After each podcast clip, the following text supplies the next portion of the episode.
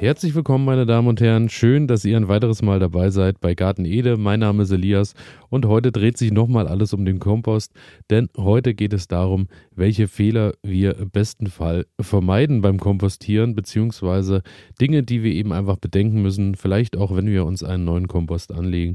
Und genau darum soll es heute gehen. Und wir fangen mal direkt an bei einer Sache, die ihr auf jeden Fall gerade zu Beginn auch bedenken solltet. Es geht um den Standort. Denn ihr solltet natürlich den richtigen Standort wählen. Ungeeigneter Standort wäre zum Beispiel in der prallen Sonne. Die Wärme, die der Kompost zum Umsetzen braucht, äh, schafft im besten Fall natürlich der Kompost selbst aus dem Inneren heraus. Daher pralle Sonne wollen wir vermeiden. Wir wollen natürlich auch nicht, dass der Kompost austrocknet. Daher Schatten bis Halbschatten ist eigentlich ähm, ein guter Standort. Gut erreichbar, mobil sein auf jeden Fall. Also sei es drum, dass ihr vielleicht mit dem Traktor, mit dem Auto irgendwelche Dinge an den Kompost fahren müsst.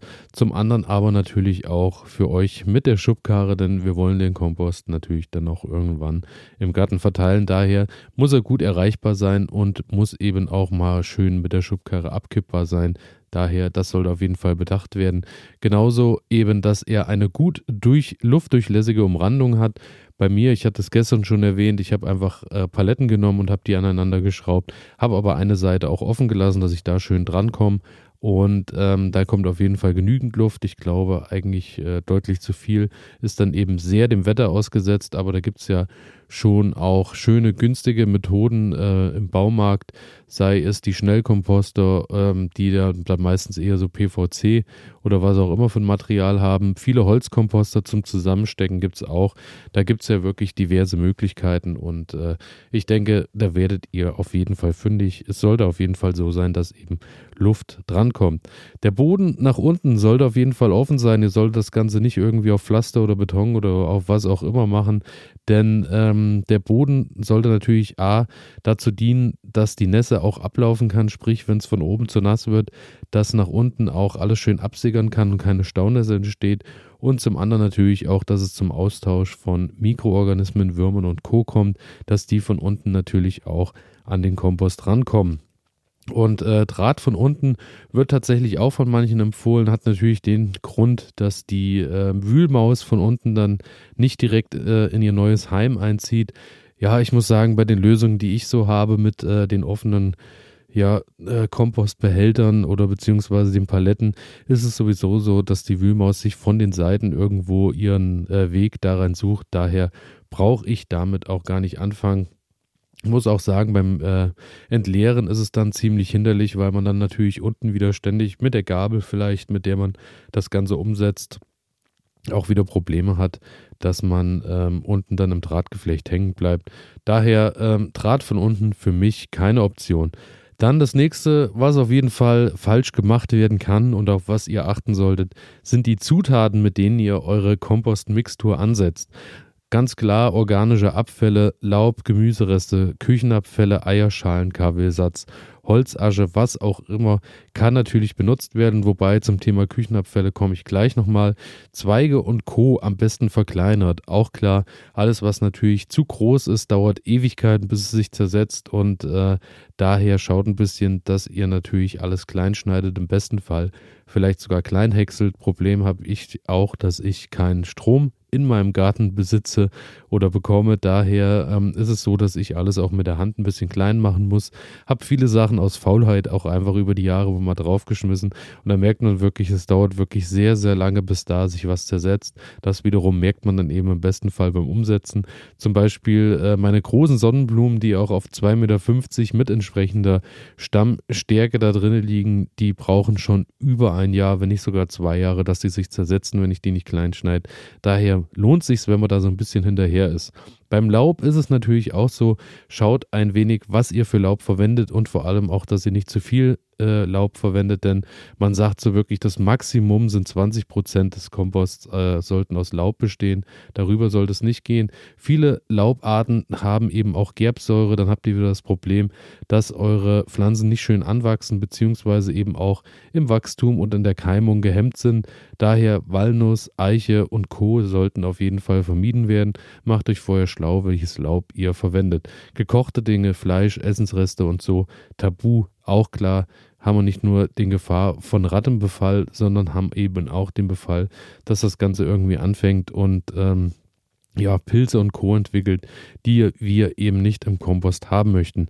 Und Thema Pilze ist es natürlich auch so, bei Pflanzenresten auch ganz klar aufmerksam sein, was ihr alles darauf packt, wenn ihr viele kranke Dinge draufschmeißt, sprich gerade Tomaten, Kraut und Braunfäule, wo wir beim Thema des Pilz sind, dann äh, kann das natürlich sein, dass ihr euch damit Krankheiten reinholt, die ihr im schlimmsten Fall auch an die nächsten Pflanzen wieder weitergeht, wo der Kompost dann eben genutzt wird. Daher das bitte getrennt irgendwie entsorgen und ähm, ja, auch bei Unkräutern natürlich ein bisschen aufpassen, denn Unkräuter können natürlich massig aussamen und ihr habt im schlechtesten Fall wirklich eure Unkräuter im ganzen Garten verteilt, die überall wieder hochkommen, einfach nur weil ihr äh, den Kompost ausgeteilt habt und ähm, ja, das äh, ist natürlich dann eher weniger von Vorteil, wenn überall Giersch und Co. wieder nach oben kommen. Daher schaut ein bisschen, dass die Unkräuter vielleicht auch separat kompostiert werden oder wie auch immer, wo auch immer hingebracht werden.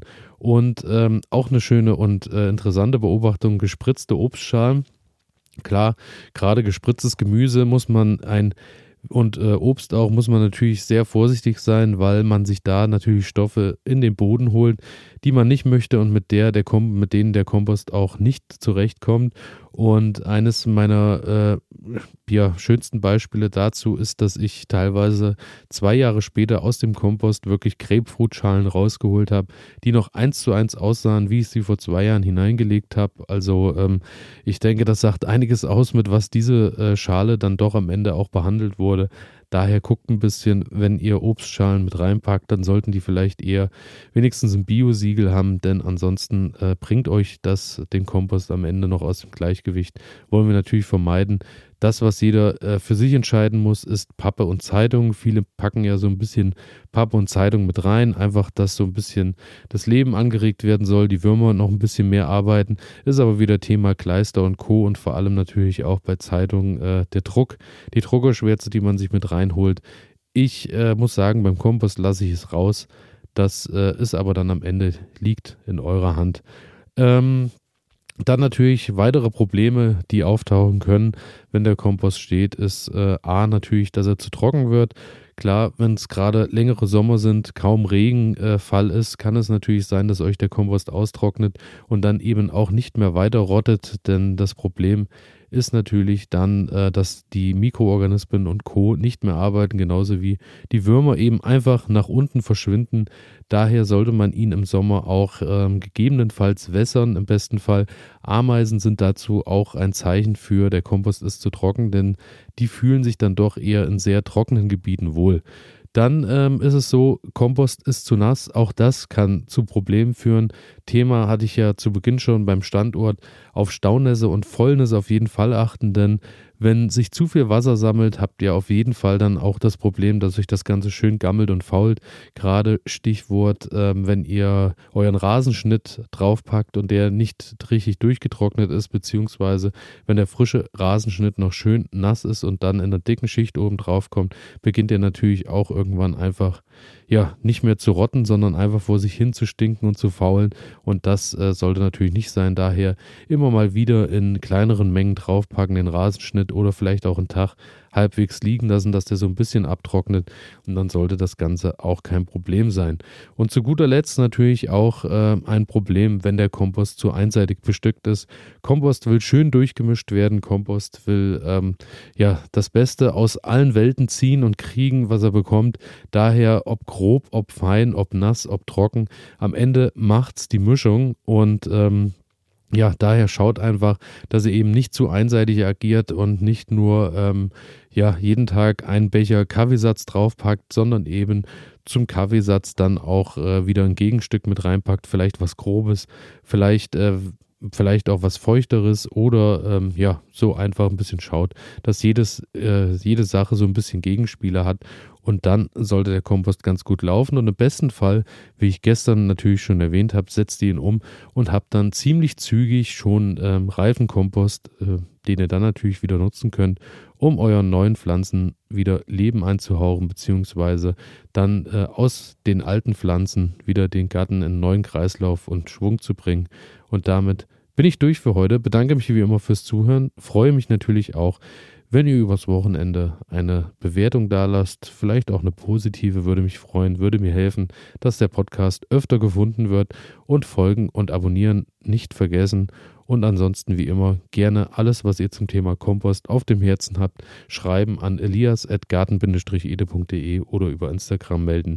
Ich freue mich, wünsche euch ein schönes Wochenende und wir hören uns in der nächsten Woche wieder. Ciao.